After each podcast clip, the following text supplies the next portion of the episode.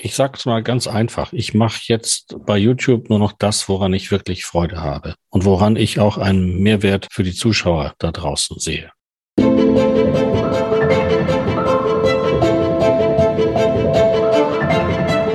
Willkommen beim Smart Innovation Podcast. Mein Name ist Klaus Reichert. Ich bin Unternehmensberater und Business Coach für Innovation. Von Baden-Württemberg aus begleite ich zukunftsorientierte Unternehmer und Unternehmerinnen sowie ihre Teams remote.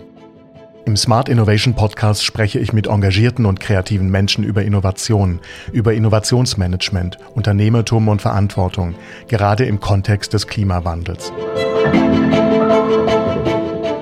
Es geht um innovative, agile Organisationen mit Vision, Dynamik und Energie sowie den passenden Vorgehensweisen, Neues auch enkeltauglich zu entwerfen.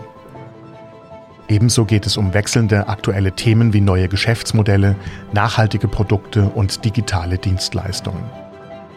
Bei den Live-Aufnahmen haben die Teilnehmenden Gelegenheit, sich einzubringen, Fragen zu stellen und mitzureden.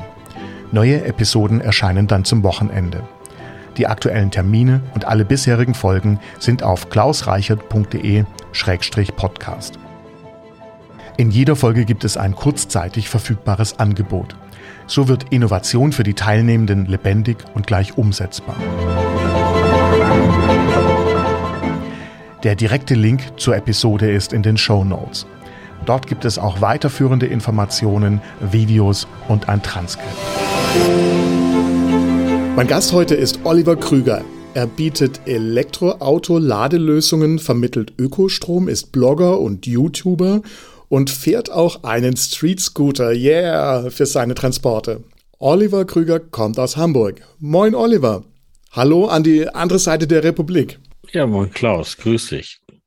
Moin, moin sagt man bei uns ja nicht, der alte Witz, man sagt nur moin. Moin, ja. Ja, moin, moin ist irgendwie das woanders, oder? Ein Wort zu viel. Ein Wort, äh, ja, gern habe. Das ist doch schön, dass man beides haben kann und dass man auch in einem Land so viele unterschiedliche Dialekte, Stimmungen und Mentalitäten hat. Ich finde das immer richtig spannend. Ja, ich finde es auch gut. Ja. Uh, Oliver, du bist Hamburger Jung, hast einen blauen genau. Pulli, ein weißes Hemd, du hast die Frisur eines lebenserfahrenen Menschen, du bist jetzt nicht so das der ja Klasse. Nett, nett gesagt. Also ähm, ich, ich kämme nicht mehr, ich creme nur noch ein. Ja, genau, ne? Du bist mhm. jetzt nicht so der klassische YouTuber. Aber nee. trotzdem äh, bist du ziemlich intensiv auf YouTube unterwegs. Du hast letztes Jahr ungefähr pro Woche ein Video gemacht. Mhm. Du hast äh, etwas über 37.000 äh, Follower auf YouTube. Du nutzt es ziemlich intensiv für dein Geschäft. Mittlerweile ja. Ja, als ich das angefangen habe, habe ich das nicht zwingend für mein Geschäft gemacht, sondern eher für die Elektromobilität. Aber jetzt kommt so langsam der Bogen hin, weil auch mein Geschäft sich dahin entwickelt hat. Wir uns doch gerade mal anfangen mit, was war denn deine Motivation, mit dem Thema Elektromobilität überhaupt anzufangen? Was war da der Auslöser? Also wir reden ja schon von einer Zeit vor mindestens sieben, acht Jahren. Ja, ist noch etwas länger her. Also das erste Mal, dass ich mit Elektromobilität in Berührung gekommen bin, war tatsächlich, als ich mir einen Toyota Prius gekauft habe. Das war 2007. Und dieses Auto musste ich mir beim Toyota-Händler erkämpfen, weil man mir als vermeintlich junger Mann dieses Auto nicht verkaufen wollte. Ich brauchte in Hamburg drei Händler, bis ich einen hatte, der mir das verkauft hat. Und äh, das war so mein erster Kontakt zur Elektromobilität. Der Prius konnte so zwei, drei Kilometer elektrisch fahren. Die Energie hat er sich aus dem Verbrennungsmotor besorgt sozusagen. Man kam also einmal um Block damit. Aber es gab schon so Stellen, wenn ich so auf dem Weg nach Hause von der Autobahnabfahrt zu mir nach Hause, ist es leicht abschüssig, so vier, fünf Kilometer, drei, sagen wir mal, drei, vier Kilometer. Und da kannst du mit so einem Auto dann ohne Verbrennungsmotor schon dahin runterrollen nach Hause sozusagen. Und das fand ich toll, 2007. Den Wagen habe ich bis 2009 gefahren und wollte dann den nächsten Schritt weiter, mehr davon und das gab es nicht. Dann habe ich erstmal Pause gemacht. Dann habe ich 2013 den ersten Tesla an der Ampel getroffen im Sommer, als es ihn in Deutschland noch nicht gab, stand er vor mir, weil Tesla hier in Hamburg eine Roadshow hatte, wo dieses Auto gezeigt wurde. Dann habe ich in, in dem Hotel angerufen und äh, mir da noch schnell einen Termin besorgt und bin dann auf der Rückbank in einem Tesla mitgefahren und dann war es ja auch endgültig um mich geschehen. Also mir war das irgendwie schon mit diesem Prius 2007 klar, dass das mit der Elektromobilität ein ganz großes Ding sein wird. Es gab nur kein Produkt, es gab kein fertiges Auto konntest auf irgendwelchen Roadshows, konntest du im Tesla Roadster mitfahren, wer einen mhm. hatte. Das habe ich damals genutzt. Ich bin in einem der Mini mitgefahren. Die RWE hat mal Minis umbauen lassen, Mini Cooper. Da fehlten die Rücksitze, da waren die Batterien hinten drin. Das Auto war gedrosselt, weil sonst die ganze Antriebsmechanik auseinanderflog durch das Drehmoment. Und die Dinger waren sauschnell. Gibt, glaube ich, irgendwie 50 Stück von, die auch nicht so in den freien Verkauf gegangen sind. Also mir war das schon damals klar, das ist alles super. Nur wo ist das Auto für mich? Weil die 100.000 Euro für den Tesla Model Model S hatte ich damals nicht und auch heute würde ich mir für 100.000 kein Auto vor die Tür stellen. Ja, da bin ich bei dir. Die Preise für die, diese Autos oder für Autos generell in dem höheren Segment muss man sich fragen, wie das alles bezahlt wird. Aber vieles ist ja Leasing, ne? Da stürzt vielleicht dann nichts. Ja, klar. Aber auch das, wenn du dir die, wenn du heute in so ein Autohaus gehst, ich sag mal BMW, Mercedes, das ist nicht die Telefonnummer, die da vorne dran steht, sondern das ist der Preis. Und äh, auch die Leasingraten, das ist schon, schon irre. Aber das Geld scheint kein Thema zu sein, denn die Autos fahren da draußen rum. Also ja. darüber brauchen wir, glaube ich, nicht zu reden. Ja, ich bin ja so ein großer Fan von äh, etwas kleineren Elektroautos. Mhm. Das sind ja immer mehr jetzt gerade auch einfach am Kommen, die dann auch diese Reichweiten haben, die man braucht, wenn man ernsthaft länger unterwegs ist. Also die Reichweiten reichen für fast alles aus, nur wenn man eben ein bisschen beruflich mehr unterwegs ist, ja, ist unser ID3 eben äh, jetzt gut ausgestaltet, aber als Auto eigentlich schon zu groß, finde ich persönlich. Okay, das heißt also, du hast dann das sehr früh erlebt für dich, du hast es gemerkt, dass das klasse ist. Äh, ich meine, der, der Prius hatte ja einen kleinen Bildschirm, ja, da konnte man dann auch sehen, wo, wie äh, die Energie gerade fließt. Das fand ich auch immer ja. toll. Warum aber? Also weißt du, warum Elektro? Ich meine, das äh, fuhr erstmal wie ein ganz normales Auto. Ein Tesla fährt auch wie ein ganz normales Auto, wenn man mal drin gesessen ist und sich dran gewöhnt hat. Warum gerade Elektromobilität für dich? Na, ich finde, also das, das, die, die Kerneigenschaft eines Autos ist ja das Fahren. Also wenn wir jetzt mal das ganze Image wegdenken, dass du eine bestimmte Marke fährst und ähnliches, es ist einfach erstmal ein Teil, was dich von A nach B bringt. Und ich finde, dass ein Elektroauto ganz einfach deutlich besser fährt als ein mit Verbrennung angetriebenes Fahrzeug. Du mhm. hast dieses Drehmoment sofort am Fuß, du brauchst keine Schaltung, es ist eigentlich wie Autoscooter fahren, reinsetzen, Pedal durchdrücken, äh, nur mit dem Unterschied, dass der Wagen nicht rückwärts fährt, wenn du das Lenkrad einmal rumdrehst drehst. Aber äh, eigentlich, eigentlich ist es für mich ein, so das angenehmere Fahren. Und im ja. Gegensatz dazu eben an der Ampel die Rekuperation, dass du, wenn das Auto das mitmacht, äh, das fast ohne Bremse fahren kannst. Und das macht Spaß. Du kommst dann zu einem anderen Fahrrhythmus. Ich vergleiche das immer mit äh, Motorrad und Auto. Wenn du mal so, es gibt so, so Webcams von Nürburgring, ja, wo, wo Touristenfahrten sind, wo die Leute ja. sich da mit ihrem Passat-Kombi ins Unglück stürzen und die Familienkutsche an die Leitplanke setzen. Und wenn du dir diese Videos anschaust und dann sind da Aufnahmen bei, wo Motorräder und Autos zusammenfahren, dann merkst du, dass das Motorrad einen völlig anderen Rhythmus hat als das Auto. Das Motorrad bremst vor der Kurve viel, viel früher. Da fährt das Auto quasi fast hinten rein. In der Kurve würde das Auto gerne überholen und am Kurvenausgang dreht der Motorradfahrer einmal am Hahn und ist er weg. Mhm. Und dann ist erstmal wieder ein Abstand da bis zur nächsten Kurve. Dort kommt das Auto wieder näher ran. Also die beiden verstehen sich nicht auf der Rennstrecke, weil sie einen anderen Rhythmus haben. Und mit dem Elektroauto hast du auch einen völlig anderen Rhythmus, ähnlich wie ein Motorradfahrer. Du gehst viel früher vom Gas an der Ampel, weil du ja den Strom wieder zurückhaben willst. Und ähm, wenn die Ampel grün ist, bist du weg. Und das ist einfach so ein Rhythmus, an den gewöhnst du dich relativ schnell. Und also ich, ich fahre Elektroauto in, als allererstes, weil es einfach besser fährt. Punkt. Alle anderen Dinge wie zu Hause aufladen und so, das ist, sind dann die Sahnehauben obendrauf und Umwelt. Aber äh, der erste Punkt für mich war, es fährt einfach besser. Bin ich bei dir. Ich habe das auch lange Zeit, hat mich das immer gestört, dass ein normales Verbrennerauto ein klassisches nicht rekuperieren kann, dass quasi diese Bremsenergie in Wärme umgewandelt wird und verschwindet. Und äh, ja. das ist, da, da freue ich mich jedes Mal drüber, wenn ich bremse, äh, dass ich dann wieder äh, zusätzliche Reichweite dadurch bekomme. Ja, auf also, jeden Fall. Also das, der erste Tesla, den ich mir gekauft habe, 2018, der war ja gebraucht aus Holland. Der hatte, glaube ich, 140.000 Kilometer runter und hatte noch die ersten Scheiben und die ersten Klötze. Und die waren noch gut. Also hm. das zeigt mir mal beim Verbrenner. Zu Hause laden ist natürlich auch eine schöne Sache. Ne? Also man hat äh, mhm. das einfach einfach. Man kriegt neuen Saft in den Tank, in Anführungszeichen, äh, ohne dass man irgendwie was dafür tun muss. Das passiert einfach über Nacht. Das finde ich auch sehr, sehr bequem. Und so Sachen wie ja, Standheizung im Winter und so ist natürlich extrem komfortabel. Genau. Aus dem 40 ganz leise. Also wir haben schon einen Haufen Pluspunkte für ein Elektroauto gefunden. Jetzt bist du also früher Elektroauto-Fan und Fahrer und hast irgendwann aber auch angefangen, Videos zu machen. Naja, also nach, ich habe ja, Entschuldigung, ich habe ja gesagt, nachdem ich den Prius 2009 verkauft habe, wollte ich weiter in dem Thema, gab es aber nichts. Und dann habe ich mir dazugegeben einen Verbrenner gekauft, wieder, mit dem ich all das rausgestoßen habe, was ich vorher die zwei Jahre mit dem Prius eingespart habe. Bisschen Spaß durfte das auch machen. Habe aber immer geguckt und habe auch so die Entstehungsgeschichte von Tesla verfolgt. Und mir war klar, da das kommt irgendwann, aber es ist eben für dich nicht spruchreif. Und dann 2014 ähm, war für mich so ein, so ein Punkt, wo ich mich beruflich verändert habe. Ähm, sehr 2013, 2014 waren so sehr einschneidende Jahre für mich im Positiven. Und ähm, dann habe ich äh, überlegt, äh, elektrisch zu fahren. Also da war für mich der Wunsch da, ich möchte gerne elektrisch fahren. Was gibt es denn am Markt? Da bin ich beim BMW i3 gelandet, der dann aber als ähm, für die Aufgabe, also in ganz Norddeutschland unterwegs zu sein mit einem 22 Kilowattstunden Akku und 120 Kilometer Reichweite damals äh, und dann die Ladeinfrastruktur Infrastruktur 2014. Also das war nicht möglich. Ähm, aber diese, dieser,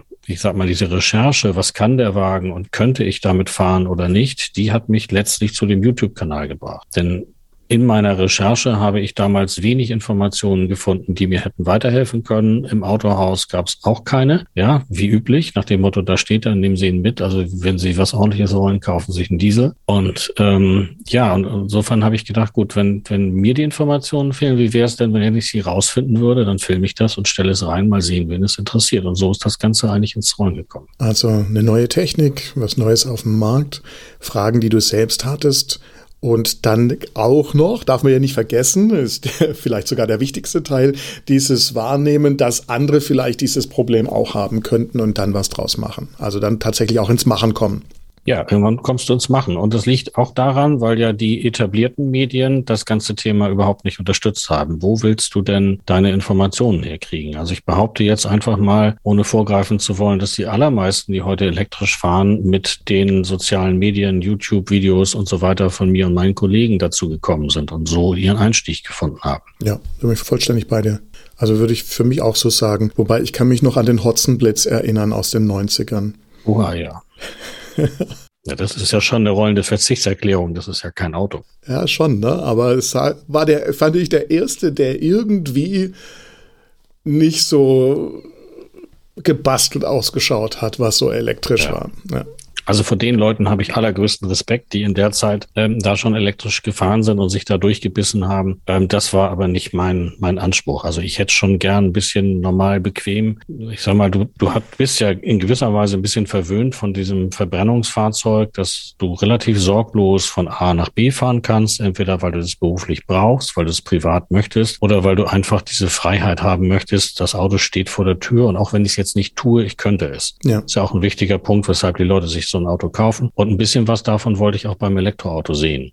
Ja, also der Unterschied sollte schon nicht zu groß sein, dass man sagt, ja, ich habe zwar ein Auto, aber ich kann jetzt nicht kommen. Ja, wenn ein Freund anruft und sagt, wollen wir uns treffen, muss ich sagen, du, ich kann jetzt nicht kommen, weil ich müsste dann jetzt noch zwei Stunden laden, dann ist der andere schon im Bett. Also das ist so ein bisschen praxisfremd und darauf habe ich eigentlich gewartet, dass es was gibt, was praxistauglich ist, was es im Moment ja auch reichlich gibt. Der Markt hat sich ja da komplett weiterentwickelt, da ist ungeheuer vielfältig auch geworden und umso wichtiger ist ja auch dann jemanden wie dich zu haben, der äh, darüber informiert, ne? der da Orientierung gibt, der das äh, so macht, dass man es auch gerne versteht. Du bist ja so ein, so ein gewisser Erklärbär auch, ne? Das ist ja etwas, was ja. dir schon ziemlich liegt. Das kann ich gut. Also Dinge so äh, komplizierte Zusammenhänge relativ einfach so erklären, dass das jemand versteht, das kann ich ganz gut. Das konnte ich schon immer. Und ähm, insofern ist das vielleicht auch so ein bisschen mein Profil, ohne jetzt der Erklärbär werden zu wollen mit den Videos, aber das ist zumindest die Resonanz, die ich von den Zuschauern bekomme. Ja, ich wollte das nicht jetzt, jetzt negativ klingen lassen. Ne? Also ich finde das eine positive Eigenschaft, wenn man etwas wirklich gut wiedergeben kann, auf eine einfache Art und Weise, so dass es im Grunde jeder, äh, auch Einsteiger verstehen können, auch komplexe mhm. Sachen. Ne? Das wird gerne mal ein bisschen belächelt von den Leuten, die dann äh, wirklich die Experten dafür sind, ja. Aber wer es eben nicht schafft, von seiner Fachsprache runterzukommen auf eine normale Sprache, um mit normalen Menschen zu reden, der hat sowieso, eh, ich sag mal, ein kleines Defizit und das hast du eben nicht. Das finde ich bei dir nämlich auch ja. echt spannend. Ja, diese, äh, auch wer hat sich denn, hey, bei uns kommt doch Strom aus der Steckdose, ne? Wer hat sich denn mit Ampere und Kilowattstunden und sowas wirklich bisher ausgekannt? Und auch dieses Thema KW als Leistungsding für den Motor gibt's zwar auch schon irgendwie 30 Jahre, aber wir sagen trotzdem noch PS, ne? Ich sag auch noch PS, ja. Also ja. ich sag auch Gaspedal. Ja, genau. Für mich ist das so. Ja, okay, YouTube ging dann los, ne? Also ja. da sammelt man ja auch so seine Erfahrungen damit und lebt sich so langsam ein. Es ist dann auch so, dass man äh, das ja später alles wieder angucken kann, ja, wenn man auf den jeweiligen YouTube-Kanal kommt. YouTube war damals auch, naja, relativ neu, würde ich mal sagen ja, nicht ganz, aber ne, hatte. Nicht ganz, aber ja, ging gerade los. Hm? Ja, dann hast du ja noch weitere Social Media äh, Aktivitäten, die du dann angefangen hast oder du verbindest das ja auch miteinander. Ich würde jetzt YouTube einfach mal zu Social Media dazu zählen. Ja. Ist mhm. vielleicht nicht ganz so offiziell, aber irgendwie schon. Ne? Dann kam irgendwann der Punkt, wo du gesagt hast, Mensch, ähm, ich mache da jetzt auch äh, irgendwie eine Karriere draus. Ne? Du bist ja auf der einen Seite YouTube aber auf der anderen Seite bist du auch Kaufmann. Ja. Wie kam, wie kam diese Verbindung für dich zustande? Was ist da in deinem Kopf äh, vorgegangen, äh, um das anzufangen? Ja, die Verbindung war, war naheliegend, weil ich ja mit meiner Firma seit 2014 als Handelsvertretung für Ökostrom unterwegs bin, was für mich dann auch eine weitere Motivation war, dann auch mit Strom zu fahren. Also das Produkt, was ich selber verkaufe, quasi selber zu nutzen. Mhm. Und ähm, ja, und, äh, YouTube war für mich erstmal so reine Hilfestellung zu dieser Auswahl, wie komme ich zu einem Auto, was können die heute heute, kann man tatsächlich elektrisch fahren oder nicht. Es war noch gar nicht so am Anfang mit dem Bogen zu sagen, dann komm doch zu mir. Das ergab sich erst später, dass eben meine Kunden, die äh, was mit Strom äh, zu tun oder wo ich etwas mit Strom zu tun hatte, dann auch ein Elektroauto kauften und sagten, du sag mal, wie lade ich das denn auf? Ähm, beziehungsweise Zuschauer sagten, na, wenn du dich so gut auskennst, habe ich die und die Frage an dich. Und so kam es dann eigentlich, dass ich in, mit dem Thema Ladeinfrastruktur angefangen habe. Das war 2017. 2017, also auch deutlich nach dem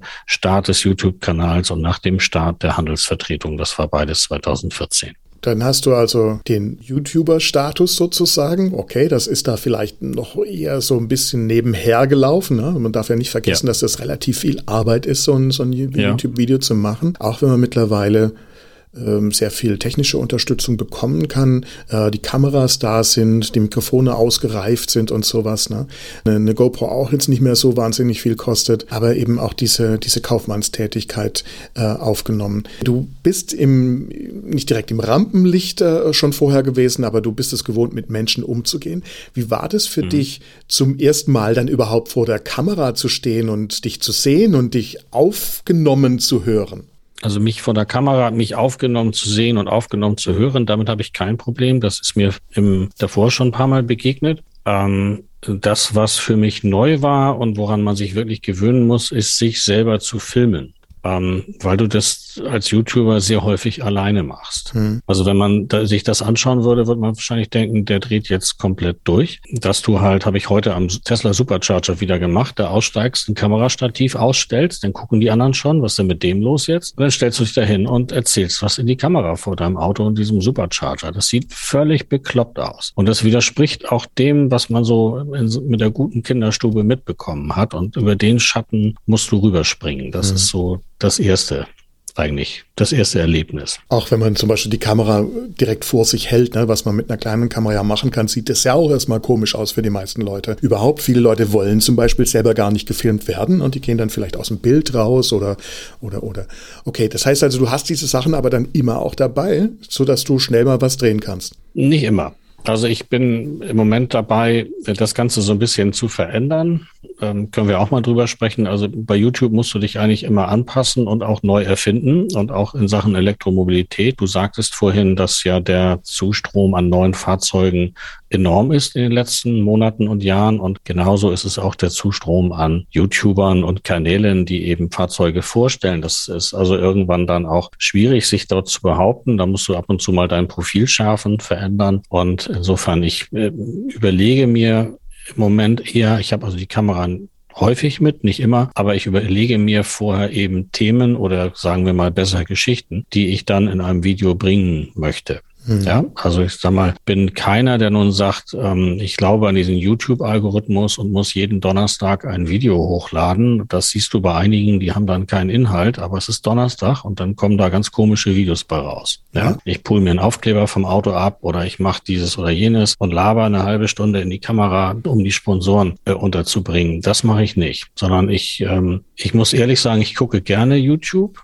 aber mich nervt auch Social Media. Können wir auch gleich drüber reden. Und insofern, weil ich mich selber auch häufig belästigt fühle davon, möchte ich meine Zuschauer nicht über Gebühr belästigen oder die Zeit klauen. Also nur dann, wenn ich auch wirklich was habe, dann mache ich ein Video. Hört sich nach einem hohen Qualitätsanspruch an. Ja, also ähm, ist es schön, dass jeder heute alles machen kann, aber ich habe neulich mal gelesen, ich glaube, pro Sekunde wird bei YouTube mehr als ein Tag Videomaterial hochgeladen. Also wer soll das alles gucken? Und ähm, alle, jeder verstopft ja den Kanal sozusagen. Du hast nur 24 Stunden, davon hast du eine gewisse Zeiteinteilung, die du, ähm, ich sag mal, schlafen, essen, trinken mit der Familie. Also die Zeit ist ja begrenzt und jeder buhlt um deine Aufmerksamkeit.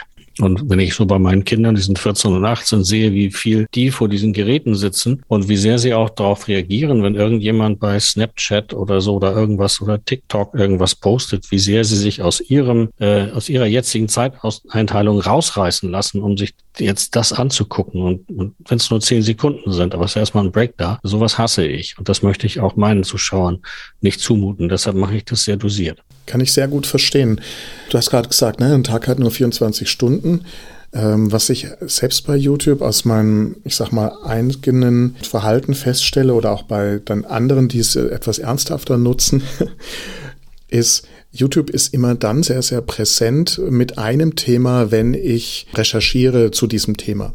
Na, also vor einem, ich sag mal, Autokauf, vor dem Kauf eines neuen Gerätes, vor dem wird, wird YouTuber immer mehr und auch äh, ist ja auch inhaltlich schon mittlerweile ganz gut drauf eingestellt, als, als wie so eine Art Kaufhaus. Ne? Das heißt also, du hast wie so eine Art Beratungsgespräch durch die eins bis x äh, YouTube-Videos, die du vorher guckst zum Thema, um dann vielleicht sogar innerhalb von YouTube gleich zu kaufen.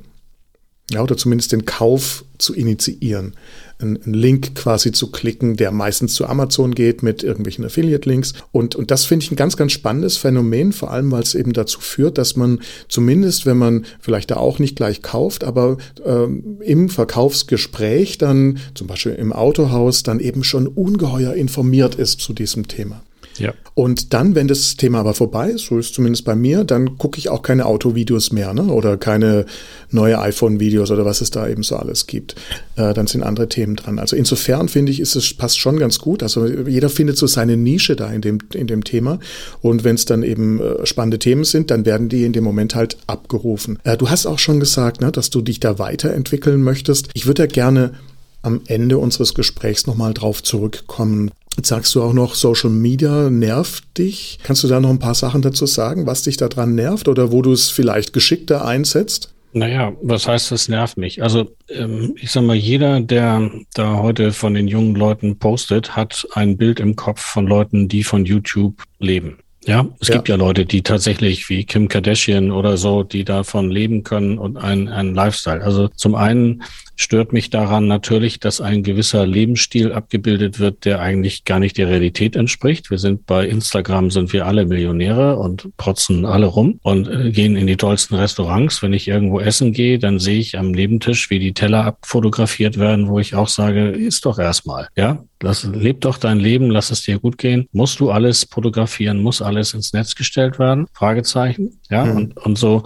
Also ich, ich schätze natürlich schätze ich zwei Dinge, Information und Unterhaltung. Ich will natürlich auch unterhalten werden. Ich mache abends auch den Fernseher an oder gucke irgendwas und lass mich unterhalten. Und wenn das beides gut gemacht ist, dann schaue ich mir das gerne an. Aber Videos, die gemacht werden, nur um den Algorithmus zu befriedigen, die quasi inhaltsleer sind oder irgendwelche Beiträge, ähm, das gucke ich mir persönlich nicht an. Und das möchte ich persönlich auch nicht produzieren. Ja. Und das, da sehe ich den Unterschied so. Okay, also da sind wir schon auch wieder dahinter, dass du ich sag mal, als reiferer Mensch natürlich äh, auch eine Vorstellung dessen hast, was du richtig, was du falsch findest. Ne? Du kannst auch gestalten, das ist ja auch wichtig, ja. Äh, du nimmst es in die Hand und du setzt es dann um und hast mittlerweile einfach auch die Erfahrung, wenn du jetzt eine Geschichte ausdenkst oder etwas erzählen möchtest, das dann tatsächlich auch technisch umsetzen zu können. Du machst ja mittlerweile auch nicht mehr alles alleine, du hast da jetzt auch Unterstützung, ja, mhm. was dann natürlich ein Professionalisierungsschritt ist, den du, wenn ich das richtig verstanden hast, hab auch so, ich sag mal 2019 hattest du schon mal wieder so einen Schub, ne, wo du schon mal dich auch ein bisschen besser strukturiert hast, äh, Inhalte, die, die, die Ziele vorgenommen hast und bestimmte Themenstellungen genau. vorgenommen hast.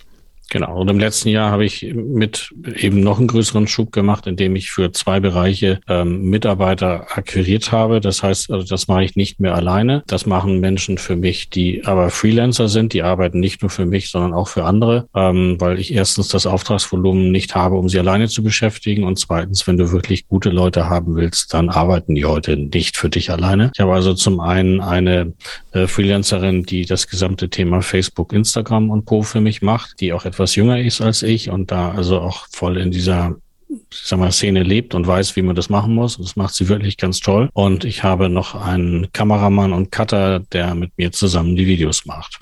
Da kommt es ja auch aufs Auge drauf an, da kommt es auf Technologie zum Teil drauf an. Ja, ein Film kann jeder machen, aber das richtig gut zu machen, ist halt nochmal eine ganz andere Nummer. Ja, und äh, zu zweit macht es mehr Spaß. Mhm. Ähm, es ist auch eine andere Herausforderung, wenn du weißt, der klingelt morgens um neun und wir müssen jetzt den, keine Ahnung, VW ID3 filmen, der vor der Tür steht. Wenn du es alleine machst, dann könntest du auch um zehn anfangen. Ja, und äh, so fängst du um neun an. Genau, so fängst du also an und so wird es dann auch was. Und ähm, wenn du zu zweit bist, macht das auch mehr Sinn, weil der eine dann gucken kann, wie der Ton ist und ob das Bild gut ist und so weiter. Und wenn du dir die Videos siehst, ansiehst, die wir zu zweit gemacht haben, die haben auch eine andere Qualität als das, was ich alleine mit Bordmitteln hinbekomme, was auch nicht schlecht ist, aber zu zweit geht's halt einfach besser. Da bin ich bei dir. Ich, ich finde auch, es gibt da noch andere gute Beispiele, die, die man da jetzt heranziehen könnte. Ne? Ich habe vor einiger Zeit den Robert Llewellyn von Fully Charged als Gesprächspartner in meinem englischsprachigen Podcast gehabt und der hat es ja mhm. auch selbst angefangen, diese, diese Fully Charged YouTube-Kanal. Äh, und er hatte GoPros im Auto und so weiter. Ne? Und das war für ihn halt etwas, was er sich dann beigebracht hat, obwohl er aus dem Business eben als Schauspieler eben kam. Der war da sehr stark auch, ich sag mal, missionsgetrieben, um, um, um das loszulegen. Und mittlerweile hat er halt auch ein, äh, eine Crew. Äh, Leute, die, die da äh, auch ganz andere Technologien reinbringen, weil sie es vielleicht studiert haben, weil sie da erfahren sind. Ne? Und ich finde, das merkt man dann auch natürlich. Das macht ja. schon sehr viel Sinn, finde ich, ja. Ja, finde ich auch. Also ich möchte da schon weitergehen, eine gewisse Qualität abgeben und ähm, möchte halt eben Themen bespielen rund um Elektromobilität, rund um mein Geschäftsmodell, aber auch rund um andere Dinge. Also ich finde den Fehler darf man nicht machen, ähm, nur immer an sich zu denken bei YouTube und zu sagen, ich mache nur ein Video, wenn ich am Ende auch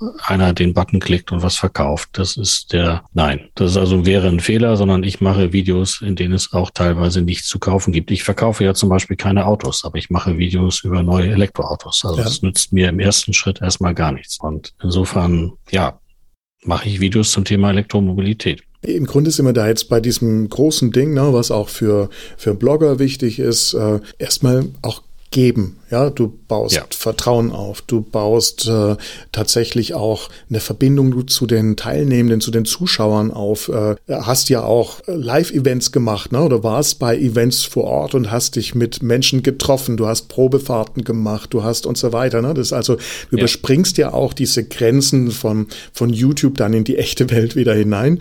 Äh, Zurzeit wahrscheinlich ein bisschen weniger, ne? Aber aber das, das sind ja schon so Dinge, wo du das anfängst, das auch wieder zu verbinden miteinander.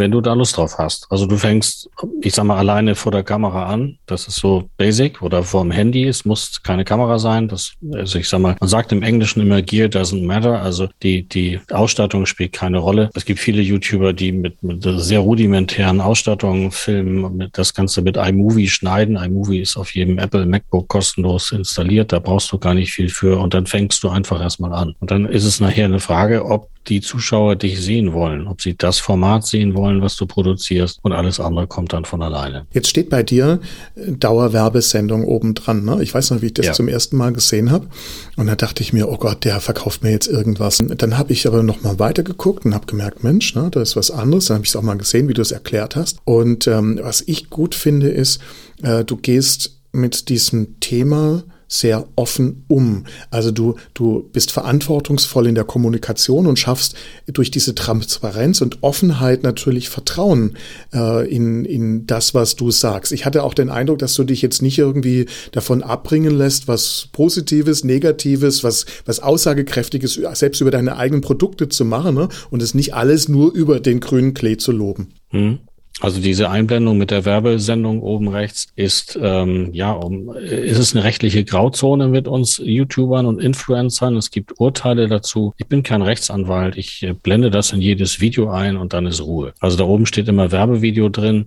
Auch wenn ich mich jetzt filmen würde, wie ich zum Einkaufen gehe, würde ich das einblenden, weil es einfach immer die Frage ist, wenn ich nach einer Cola im Regal greife, als jemand mit 30.000 Abonnenten würde mir schon nahelegen, ich würde diese bestimmte Cola-Marke äh, präferieren. Also ähm, am besten schreibt man rein Werbevideo und dann für mich ist es keine Werbung, aber es ist eine rechtliche Absicherung. Findest du so auch bei vielen anderen. Enthält Produktplatzierungen oder so. Solche Texte stehen da immer drin. Ich schreibe da Werbevideo rein. Das ist ein Wort und das ist eben auch so. Dann ist das Thema erledigt. Punkt. Ja. So. Und ansonsten ist es so, dass ich den, den großen Vorteil habe, dass ich dadurch, dass ich eine Firma betreibe, nicht zwingend auf Kooperationen angewiesen bin. Es gibt ja YouTuber, die praktisch kein eigenes Geschäftsmodell haben, außer YouTube, die natürlich sich mit Kooperationspartnern anfreunden müssen, die ihnen Produktionskostenzuschüsse zu den Videos geben.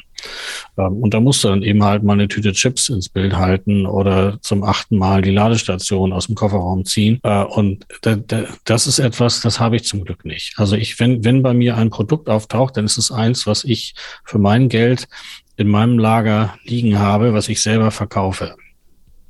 Ja, und, und eben eigenverantwortlich handle. Und ich habe jede Woche irgendwelche Firmen, die sagen, wollen wir mal hier oder können wir mal da. Ähm, in den aller, allermeisten Fällen mache ich das nicht. Ich habe das ein oder zweimal gemacht, aber das sind echte Ausnahmen. Ja, man muss ja auch äh, eine Verbindung dazu aufbauen und sagen, Mensch, das passt oder das passt nicht, weil du ja einen gewissen Vertrauensvorschuss eben genießt. Ne? Genau, das war jetzt ähm, in, in den vergangenen Wochen das Thema THG-Quote ist so ein Thema. Das ist ja diese, diese Quote, wo Elektroautofahrer sich einfach irgendwo 250 bis 300 irgendwas Euro abholen können, wenn sie ihre Verschmutzungsrechte sozusagen abtreten an die Mineralindustrie. Und ähm, da haben sich einige YouTuber auch sehr einfach gemacht und haben da irgendwelche Anbieter an die Kamera gehalten nach dem Motto hier, weil man denn davon selber auch noch 35 Euro oder so Provision kriegt, wenn das einer der Follower abschließt. Und dazu habe ich zwei sehr kritische Videos gemacht, die dann auch äh, in der Community echt diskutiert wurden. Und ich finde das schon wichtig, dass wir uns sehr kritisch mit den Dingen auseinandersetzen, die wir da ans Bild halten. Bin ich vollkommen bei dir. Jetzt hast du gerade gesagt, du bist selbstständig als Unternehmen. Du hast, das, das fand ich ja gerade auch eine dieser, dieser spannenden Kombinationen, ne? diese Kombination von YouTube, sagen wir mal Social Media und Unternehmen selbst. Wann, wann hast du denn deinen ersten Online-Shop gehabt? Beziehungsweise gab es vielleicht vorher auch schon die Möglichkeit, dass man dann dich anrufen konnte äh, und das Ganze bestellen konnte, nachdem man vielleicht ein Video gesehen hat von dir? Das kann ich jetzt nicht mehr so genau chronologisch hinkriegen. Also 2017, also anders, 2014 habe ich nicht nur mit YouTube angefangen, sondern auch mit der Handelsvertretung für Lichtblick. Da hat der YouTube-Kanal aber kaum eine Rolle gespielt, weil das ein Thema ist, was ich auf dem Kanal im Moment auch noch gar nicht bespiele. Also davon siehst du auf dem Kanal eigentlich gar nichts, weil es auch schwierig ist darzustellen. Ähm, ich habe das immer mal vor, aber es müsste natürlich eine interessante Geschichte sein. Ich habe ja nur mit Gewerbekunden zu tun. Also ich betreue in Norddeutschland Firmen, die ähm, ihren Stromeinkauf dann ausschreiben oder vielleicht auf erneuerbare Energien umstellen wollen und so einen neuen Anbieter suchen. Und da arbeite ich als Handelsvertretung für einen Anbieter hier in Hamburg. Und das ist etwas, das finde ich schon zu speziell, als dass ich jetzt bei YouTube äh, dafür dann Werbung machen würde. Mit den Ladestationen ist das etwas anders. Das ist ja ein etwas breiteres Thema. Und ähm, 2017 habe ich einfach angefangen, aus meinem Kundenkreis ähm, das oder in meinem Kundenkreis anzubieten und Online-Shop. Ich glaube, das ging los 2018 oder 19 Und 2020 in der Pandemie, wo wir alle im Frühjahr praktisch mal so drei, vier Wochen geschenkt bekommen haben an Zeit gewissermaßen, die wir zu Hause gesessen haben, habe ich das genutzt und habe das dann richtig aufgestellt. Also dort habe ich eigentlich den richtigen Shop nachher programmiert. Vorher war das, sah das etwas rudimentärer aus. Und jetzt ist es ein richtiges Shopsystem mit einem Katalog, mit kuratierten Produkten, von denen auch da wieder ich sage, ich möchte nicht jede Wallbox verkaufen, sondern ich möchte eben, kenne die Einsatzzwecke, für die man sowas braucht und dafür suche ich mir einen oder maximal zwei mögliche Lieferanten und das sind die, die ich empfehlen würde, weil ich dazu stehe und sage, das ist ein gutes Teil, das ist genau das, was du dafür brauchst. Finde ich auch vollkommen nachvollziehbar. Also ich hatte gerade im letzten Jahr mich mit diesem Thema sehr intensiv beschäftigt und die, die Vielfalt ist einfach erstmal verwirrend. Dank YouTube kommt man dann doch wieder schnell auf, auf eine Richtung, ne? aber es kristallisieren mhm. sich dann doch bestimmte Dinge raus, die vielleicht für, eine, für ein Einfamilienhaus besser geeignet sind, wie eben für ein Mehrfamilienhaus oder eine Wohnungseigentümergemeinschaft ne? Äh, oder für einen Firmenparkplatz. Ja, das sind halt dann, da muss man dann auch nicht alles führen und auch nicht alles besprechen, finde ich. Ja. Genau. Äh, das ging dann schon noch mit der Pandemie für dich äh, sehr viel, so 2020 sehr viel online professionalisierter weiter. Äh, da haben wahrscheinlich auch viel mehr Leute YouTube-Videos geguckt, könnte ich mir vorstellen. Erstaunlicherweise gab es da einen Break, zumindest bei mir, der dazu geführt hat, dass meine Videos deutlich weniger geguckt worden sind. Ähm, das haben andere auch so. Also dieser, diese Pandemie hat auch bei YouTube einiges verschoben, weil die Gedanken der Zuschauer doch um andere Dinge kreisten als ein neues Elektroauto. Also der, der ist ja ganz klar eigentlich. Mhm. Und insofern ähm, habe ich dann so ein bisschen mit, mit Livestreams was gemacht. Wie gesagt, bei YouTube musst du immer gucken, muss immer anpassen. Oh, die Situation hat sich verändert, vielleicht die Wettbewerbssituation hat sich verändert. Bei der Pandemie sind jetzt Livestreams gefragt und so habe ich einmal in der Woche einen Livestream gemacht in der Zeit, womit ich dann, als die Pandemie oder als diese Restriktionen so ein bisschen aufhörten, auch wieder aufgehört habe und mache jetzt wieder meine normalen Videos weiter. Du, du lernst natürlich da dazu, du passt dich da auch an. Äh, ich meine, da gehört ja auch dazu, dass man tatsächlich mal drauf achtet, was passiert, ne? dass man tatsächlich da auch drauf reagiert oder vielleicht nicht nur reagiert, sondern tatsächlich vielleicht so ein bisschen vorausschauender agiert, das finde ich jetzt in dem Zusammenhang äh, ein gutes Beispiel. Ja, das macht ja auch nicht jeder Unternehmer so. Das Leben ist ja lebenslang lernen. Also äh, das Internet hat ja den Vorteil, dass du alles relativ schnell in Zahlen ausgedrückt bekommst. Also du kannst ja relativ schnell sehen, ähm, ich fange mal anders an. Ich komme eigentlich aus dem Einzelhandel. Und wenn du früher mal so einen Kunden im Laden hattest, der so den Laden betreten hat, hat sich ein bisschen umgeschaut und ist wieder rausgegangen, dann blieb immer so die Frage, woran hat es jetzt gelegen?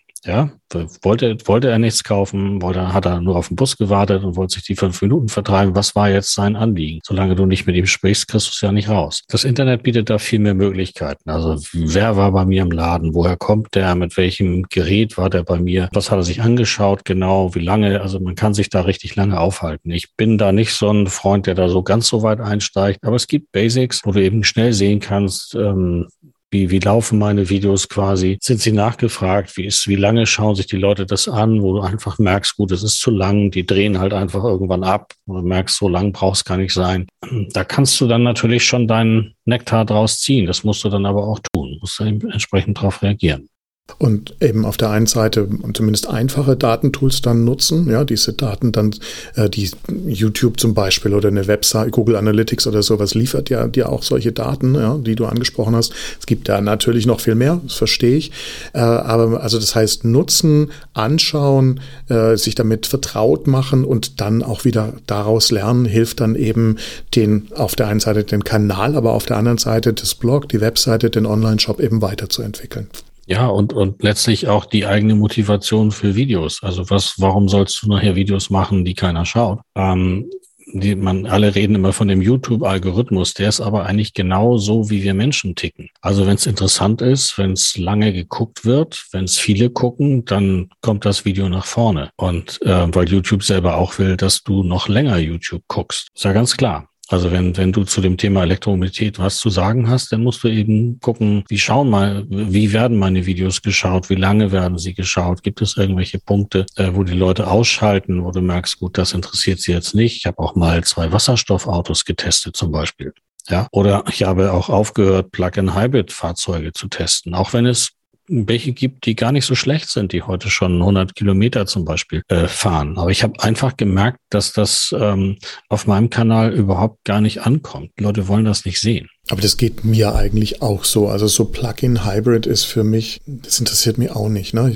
Elektroautos interessieren mich. Ja, aber es ja. ist so tatsächlich, dass es ja unheimlich viele Leute da draußen gibt, die so ein Auto kaufen wollen und sich natürlich vor die Frage stellen, was muss ich denn da beachten? Also wenn ja. wir wieder zum Anfang kommen, dass man also eine Hilfestellung für diese Leute geben will, dann würdest du, blendest du jetzt ungefähr 50 Prozent des Marktes für Neuwagen, blendest du aus. Ja, gut, aber du willst ja auch keine Autos verkaufen, ne? Das ist ja jetzt nicht. Nein, nein, aber der, der Ansatz ist ja, dass du den Leuten eine Hilfestellung gibst, die sich für die Elektromobilität interessieren. Und bei den vielen, die einen Plug-in-Hybrid kaufen, die Autos sind Blödsinn. Da brauchen wir jetzt keine, nicht lange drüber zu diskutieren. Ich wollte es jetzt nicht viele, sagen.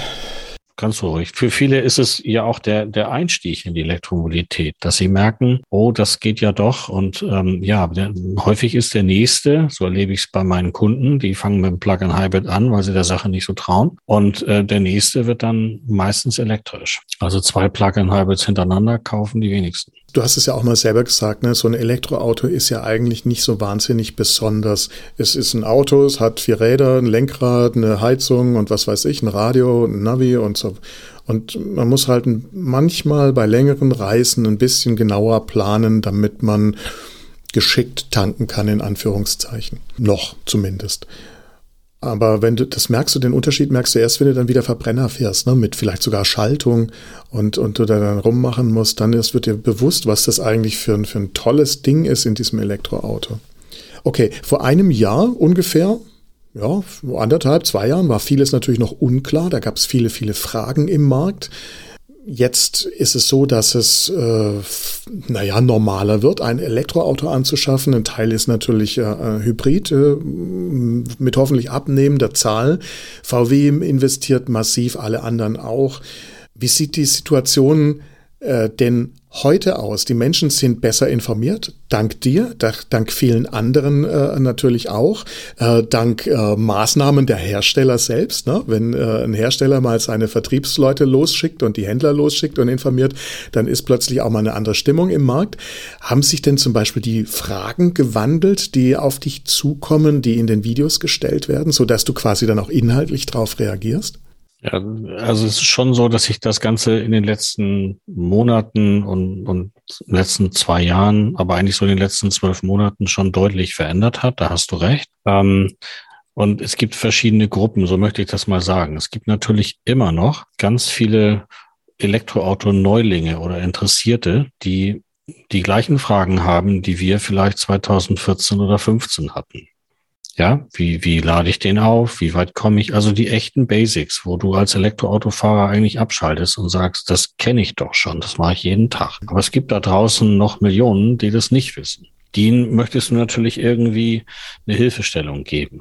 Ohne dass du natürlich die anderen langweilst, die sagen, wovon redet er denn? Das mache ich jeden Tag. Ja, so, dann gibt es natürlich das Thema neue Elektroautos. Wird jetzt schwierig, weil die etablierten Medien auf dieses Thema aufmerksam geworden sind. Und wenn du wirklich neue Autos vorstellen willst, dann musst du den Zugang zu diesen Neuheiten haben. Wir hatten in dieser Woche den Skoda Enyaq äh, Coupé. Und da kannst du auch anhand der YouTube-Videos genau sehen, wer den Zugang bekommt. Das sind vielleicht zehn Leute ungefähr, die sie da einladen. Und ähm, die haben dann natürlich die Klicks. Und wenn du in drei Monaten, wenn das Auto beim Händler steht, den zeigst, dann sind ja eigentlich schon alle Fragen beantwortet. Ja, du bist irgendwo immer der dritte, vierte, fünfte und irgendwo bist du immer hinten. Also die Frage ist jetzt so ein bisschen, das verändert sich gerade. Wie, welches Profil gibst du deinem YouTube-Kanal? Kenne mhm. auch YouTuber, die quasi aufgehört haben, die kaum noch Videos machen, weil sie sagen, was soll ich den Leuten zeigen? Wir haben alles gemacht. Ja. Und dann gibt es eben eine bestehende Elektroauto-Community, die im Grunde genommen regelmäßig bespielt werden will. Das machen einige YouTuber mit Neuigkeiten. Ja, die Stadtwerke sowieso haben fünf Elektrobusse bestellt. Hurra! Das ist, kann man natürlich alles bespielen oder die Zulassungszahlen von Elektroautos liegen sowieso. Also das sind alles Neuigkeiten und das will diese Community wissen. Da gibt es zwei, drei Kanäle, die das ganz gut machen. Und aber auch das ist, du musst irgendwo jetzt dein Profil finden. Willst du eine bestehende Community, die da ist? Ich, ich sage jetzt mal so salopp belustigen und informieren. Willst du an, an neue Leute ran, die, die äh, noch nicht Elektro sind? Willst du vielleicht dein Leben mit einem Elektroauto zeigen, dein Alltag? Willst du versuchen, an die Hersteller heranzukommen? Was willst du eigentlich? Das ist im Moment eine ganz spannende Phase, wo man wirklich aufpassen muss, wie man seinen YouTube-Kanal dann in die nächsten Jahre bringt. Dann lass uns doch gleich mal noch drüber reden. Wie hast du das jetzt geplant? Also wir haben schon gehört, dass du äh, das Ganze vor allem sehr stark professionalisiert hast, durch auch professionelle Unterstützung. Äh, du hast den Online-Shop, das Blog sozusagen auf neue technische Beine gestellt. Äh, du hast äh, entsprechende Räume. Wir sehen es ja jetzt im Hintergrund auch, äh, in denen du Sachen direkt vorführen kannst, wo du, wenn es wieder möglich ist, auch äh, direkte Events, Beratungsgespräche und so weiter eben machen kannst. Aber das ist auch natürlich eine Möglichkeit zu drehen. Du hast äh, eine Garage, wo du drehen kannst und, und so weiter. Ne? Also das heißt, du bist da jetzt sehr, sehr gut aufgestellt und kannst da, hast ja sicher auch was bei gedacht, wie du das angefangen hast äh, zu mieten. Ja, also ich ich sage es mal ganz einfach. Ich mache jetzt bei YouTube nur noch das, woran ich wirklich Freude habe und woran ich auch einen Mehrwert für die Zuschauer da draußen sehe. Ja, also was ist wirklich interessant? Was ist eine interessante Geschichte? Ähm, natürlich stelle ich Autos weiter vor, so ich sie bekomme. Ich werde nicht der Erste sein, der dieses Auto zeigt, ganz bestimmt nicht. Dazu fehlt mir auch die Zeit, mich mit den Herstellern so intensiv zu beschäftigen, dass man da in diesen erlauchten Kreis reinkommt. Ähm, und dann ist natürlich auch die Frage, dann bist du, ich habe ja solche Leute kennengelernt, ähm, in der Vor-Corona-Zeit waren die fünf bis sechs Tage in der Woche unterwegs und ähm, spätestens alle drei Wochen einmal in, äh, also über den Teich, entweder Asien oder Amerika. Und äh, die Frage ist, ob, ob das jetzt das Leben ist, was ich führen will. Kommt ja auch dazu. Wenn du musst ja eben damit rechnen, wenn es denn läuft, dass es sich dahingehend entwickelt. Ähm, also ich möchte meinen Stil machen, ganz einfach. Möchte über Elektromobilität informieren mit dem Touch zu diesem Thema Elektroauto laden, weil das ist, was ich beruflich mache, aber eben nicht nur. Möchte den Alltag dieser Fahrzeuge zeigen, wie sie in der Praxis sind, wie es wirklich ist, so ein Fahrzeug in der im Alltag zu bewegen. Prospekt ist toll, Fahrveranstaltungen in Marbella auch toll, aber da sind wir nicht. Wir sind in Pinneberg, in Eimsbüttel, in Dortmund, Duisburg oder irgendwas bei 13 Grad und Nieselregen. Und ähm, was kann der Wagen da? Und ich denke mal, das wird so die Richtung sein, in die das geht. Du hast es auch angesprochen, dass du auch weitere Themen eben eben aufnehmen möchtest. Ähm, erstmal ganz praktische Sachen natürlich auch, zum Beispiel Laden bei Wohnungseigentums Gemeinschaften, ja, was ja ein ja. Riesenthema ist, was wir letztes Jahr sehr intensiv erlebt haben, wo sehr viel Unwissen im Haus dann schnell auch zu falschen Entscheidungen führen kann, ja. ja. Ähm, dann äh, solche Themen wie ähm, Mobilität über das Auto hinaus, ja, Stichwort Energiewende, Verkehrswende, ja, erstmal Verkehrswende. Also das heißt eben etwas mehr zu sehen ähm, an Lösungen, was, äh, was über das Auto eben hinausgeht, über die individuelle Mobilität. Energiewende ist äh, ein Thema, ne? auch wenn du jetzt nicht mhm. so riesig drüber sprichst äh, mit den erneuerbaren Energien. Äh, wird das Ganze dann jetzt vielleicht auch politischer, ernsthafter? Bei dir? Naja, naja, bei mir nicht. Also ich politisch möchte ich nicht werden. Da hat jeder seine Meinung. Ähm, ich glaube aber daran, dass das Elektroauto an sich jetzt nicht die Lösung ist. Ja, also wenn wir jetzt von, ich habe ja gesagt, ich fahre elektrisch, weil es besser fährt. Wenn ich jetzt auf den Umweltaspekt abhebe, dass ich es fahren würde, weil es für, besser wäre für die Umwelt oder besser ist für die Umwelt, ähm, da muss ich sagen, am besten ist für die Umwelt, man kauft sich gar kein Auto. Das muss man so klar einfach mal sagen. Und die Tatsache, dass wir diese, ich weiß gar nicht, 80 Millionen Autos oder was wir hier in Deutschland haben, jetzt alle einmal durch den Reißwolf jagen und uns alle ein Elektroauto kaufen, macht die Umwelt nicht besser. Muss man auch klar sehen. Und das heißt ja nicht, dass man nun seinen Diesel weiterfahren soll, aber ähm, die Lösung besteht nachher darin, Mobilität intelligent zu nutzen. Also eigentlich gar kein eigenes Auto mehr zu haben, sondern es dann zur Verfügung zu haben, wenn man es braucht. Gerade so in so einer Stadt. Ja, also hier in Hamburg zum Beispiel, wenn du in die ähm, Stadtteile gehst, wo ich sag mal das Portemonnaie ein bisschen lockerer sitzt, dann siehst du immer mindestens zwei Autos vor der Tür, die 80 Prozent der Zeit nur rumstehen, die sich aber mindestens im Bereich 60.000 Euro aufwärts bewegen, eher im sechsstelligen Bereich, meistens solche Stadtpanzer, die dann zum Yoga bewegt werden. Also das ist alles im Prinzip irgendwie Blödsinn. Also wir mhm. können nicht nur davon reden, wir müssen es dann auch irgendwie machen. Und solche Konzepte finde ich natürlich interessant, klar. Mhm. Ja, bin ich vollständig bei dir. Da ist ja auch der Name von deinem Kanal, von deiner Firma ganz gut geeignet, 163 Grad. Ja, genau. das, das ist jetzt nicht einfach ähm, elektroautonews.de oder sowas, ja, mhm. was immer auch. Ähm, vielleicht hätte ich das wissen müssen, aber woher kommt 163 Grad? Ja, das ist dieser berühmte Tipping Point beim Popcorn. Also bei 163 Grad Celsius platzt das Maiskorn im Topf und wird zu Popcorn. Und in der Vertriebslehre wird dieser Vergleich ja immer benutzt oder herangezogen, um diesen Tipping Point zu erklären und zu erklären, dass Innovationen sich nicht linear verbreiten, sondern so als Kurve. Es passiert immer lange nichts und plötzlich durch eine technische Innovation oder durch eine Preissenkung oder durch eine Regulation, ein neues Gesetz, wie auch immer, plötzlich geht es hoch. Und jeder, der dann sagt, oh, da mache ich jetzt mit, für den ist es schon zu spät, weil der Topf dann schon voll ist. Und ich habe wie gesagt, komme aus Unterhaltungselektronik. Ich habe das schon x-mal gesehen. Mein Vater hat mir 1984, glaube ich, war es, oder 82, weiß nicht mehr, äh, den ersten CD-Spieler gezeigt. Philips CD 1000 kostete 1200, 1300 Mark. Und ähm, ja, wir hatten so eine große Schallplattenabteilung, diesen schwarzen Vinylscheiben und oben in der, in der Geräteabteilung stand der erste CD-Spieler. Und wir haben uns alle am Kopf gekratzt, was sollen wir damit? Ja, wie, was, wofür brauchen wir das? Brauchen wir haben doch die Schallplatte, wofür brauchen wir das? Und ja, wie, die, den Siegeszug der CD, der dann abging, so und äh, das habe ich jetzt x-mal erlebt. Der DVD-Player, auch so ein Beispiel, ein Gerät, was ähm, für ein Dreivierteljahr auf dem Markt war, kostete auch so, glaube ich, 1400 Mark, glaube ich, wenn ich es richtig weiß. Und ähm, für für ein Dreivierteljahr gab es nur drei Platten. Hm. Also es gab nur drei DVDs auf dem deutschen Markt. Das war ein Konzert, glaube ich, irgendein Dokumentationsfilm und der einzige Spielfilm, den es gab, war 12 Monkeys mit Bruce Willis, wo dieser der so leicht durchgedreht ist. Also auch nicht unbedingt ein Film, den du nimmst, wenn du ein neues Gerät auf den Markt bringen willst. Und damit ist das gestartet. Und wir haben uns gedacht, was wollen die damit? Hm.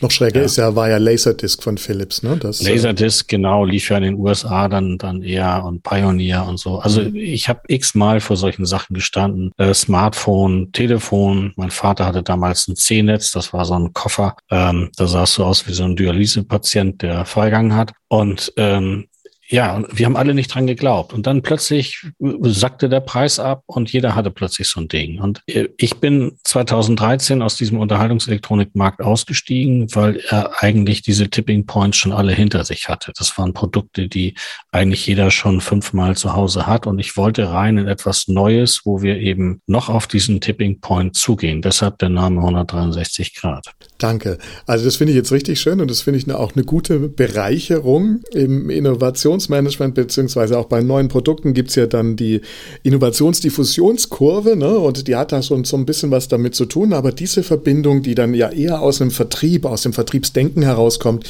äh, die hatte ich so noch nicht. Also vielen Dank, da werde ich in jedem Fall mal noch ein bisschen nachschauen. In jedem Fall gibt es hier natürlich die Möglichkeit über dieses Branding ähm, dich weiterzuentwickeln. Ja. ja. Also sehr sehr zukunftsorientiert oder sehr flexibel schon, schon von vornherein angelegt. Finde ich, passt für mich jetzt auch sehr gut. Äh, äh, ich glaube, da können wir alle dann auch davon lernen. Äh, Habe ich denn was vergessen zu fragen? Nö. Alles gut. Ich denke, wir haben nett geplaudert über das Thema Elektromobilität, YouTube, Innovation.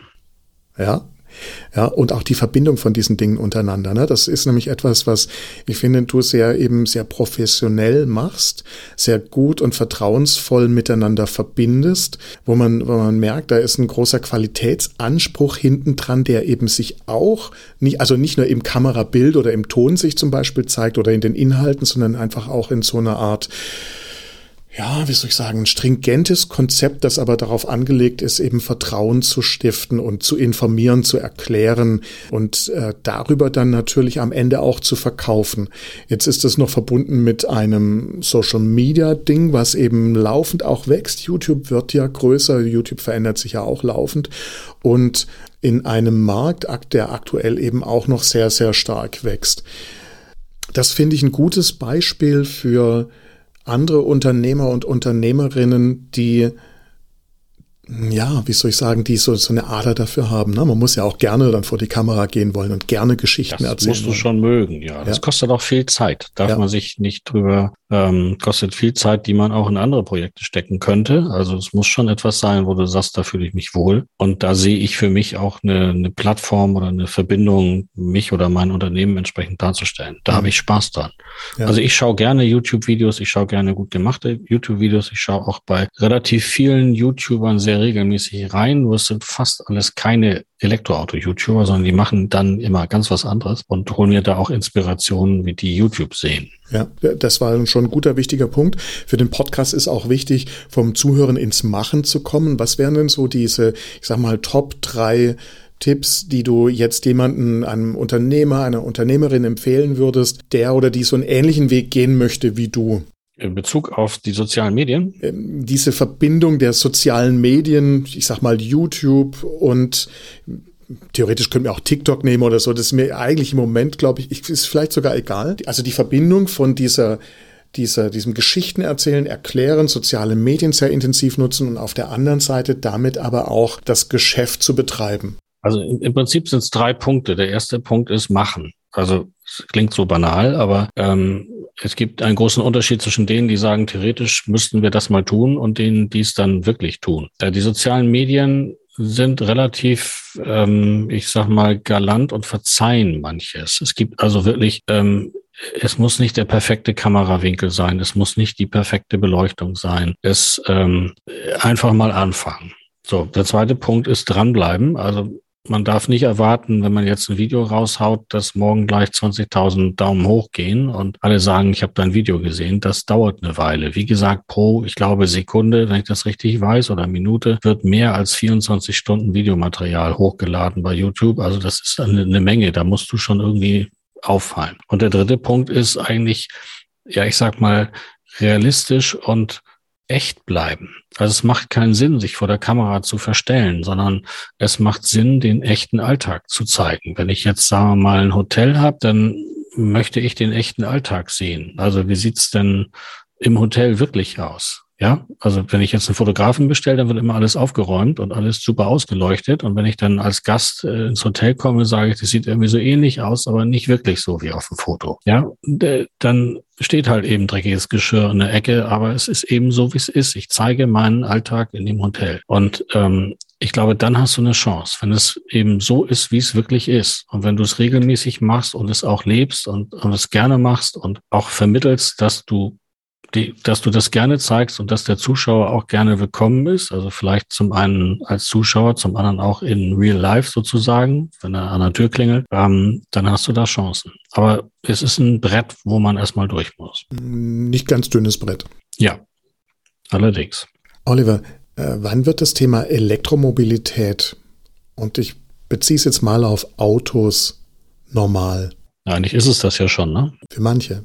Ja, äh, ist ja sehr unterschiedlich, kommt drauf an, wen du fragst. Aber ähm, wenn du, ich sag mal, ich fahre jetzt seit seit seit, zwei, seit 2018 fahre ich Tesla und ähm, das ist dann schon normal. Also wir waren in Italien mit dem Auto, wir waren in Paris. Ich fahre damit normal, steige da jeden Tag normal ein, so wie mit jedem anderen Auto auch. Wie ich ja, also da ist jetzt nicht mehr dieser Kitzel, als ich 2014 mit dem i3 unterwegs war, da bin ich ja schon bis Itzehoe gekommen und dann musste ich mich schon eigentlich wieder auf dem Rückweg machen, um überhaupt noch wieder zurückzukommen. Das ähm, gibt es heute nicht mehr. Du steigst ein, ich gucke auch nicht nach der Reichweite. Ich habe früher beim Verbrenner ja auch nicht nach der Reichweite geguckt. Wenn leer war, habe ich getankt. Und so gucke ich jetzt auch, wenn es dann leer ist, dann fahre ich irgendwo in eine Ladesäule. Davon gibt es mittlerweile ja schon sehr viele. Und ja, klar, für, für uns ist es, denke ich mal, normal. Und auch die große Aufregung über das große Elektrothema halt, hält sich auch in Grenzen. Also diese ewigen Diskussionen oder das, diese diese Anfeindungen, die du so im öffentlichen Raum gekriegt hast mit dem Elektroauto, sind heute eigentlich auch nicht mehr da. Kommt ganz selten vor. Mhm. Und irgendwann, in, keine Ahnung, zwei, drei Jahren rollern die Geissens auf RTL 2 im Elektro-Rolls-Royce durch Monaco und dann hat es auch der Letzte verstanden. Ich weiß, da wird es irgend so einen Punkt geben, aber an und für sich ist es heute schon ziemlich normal. Hier in Hamburg, wenn du äh, mal so am Straßenrand stehst und wirklich mal die Elektroautos zählst, die sind natürlich in der Minderheit, na klar, aber es sind wesentlich mehr, als du denkst.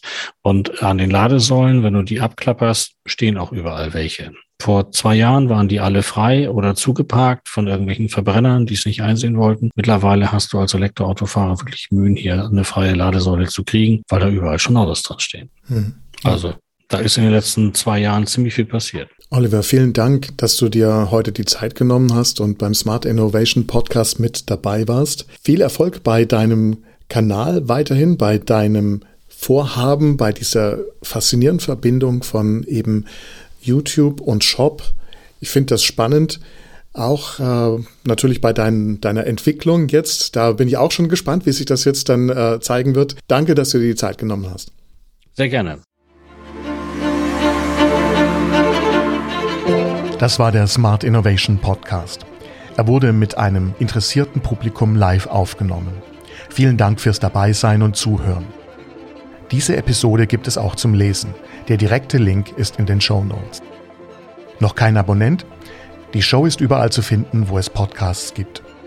Weitere Informationen zum Podcast und meine Kontaktdaten sind bei klausreichert.de-podcast. Dort gibt es auch eine Übersicht der nächsten Live-Aufnahmetermine. Ich bin Klaus Reichert und das war der Smart Innovation Podcast.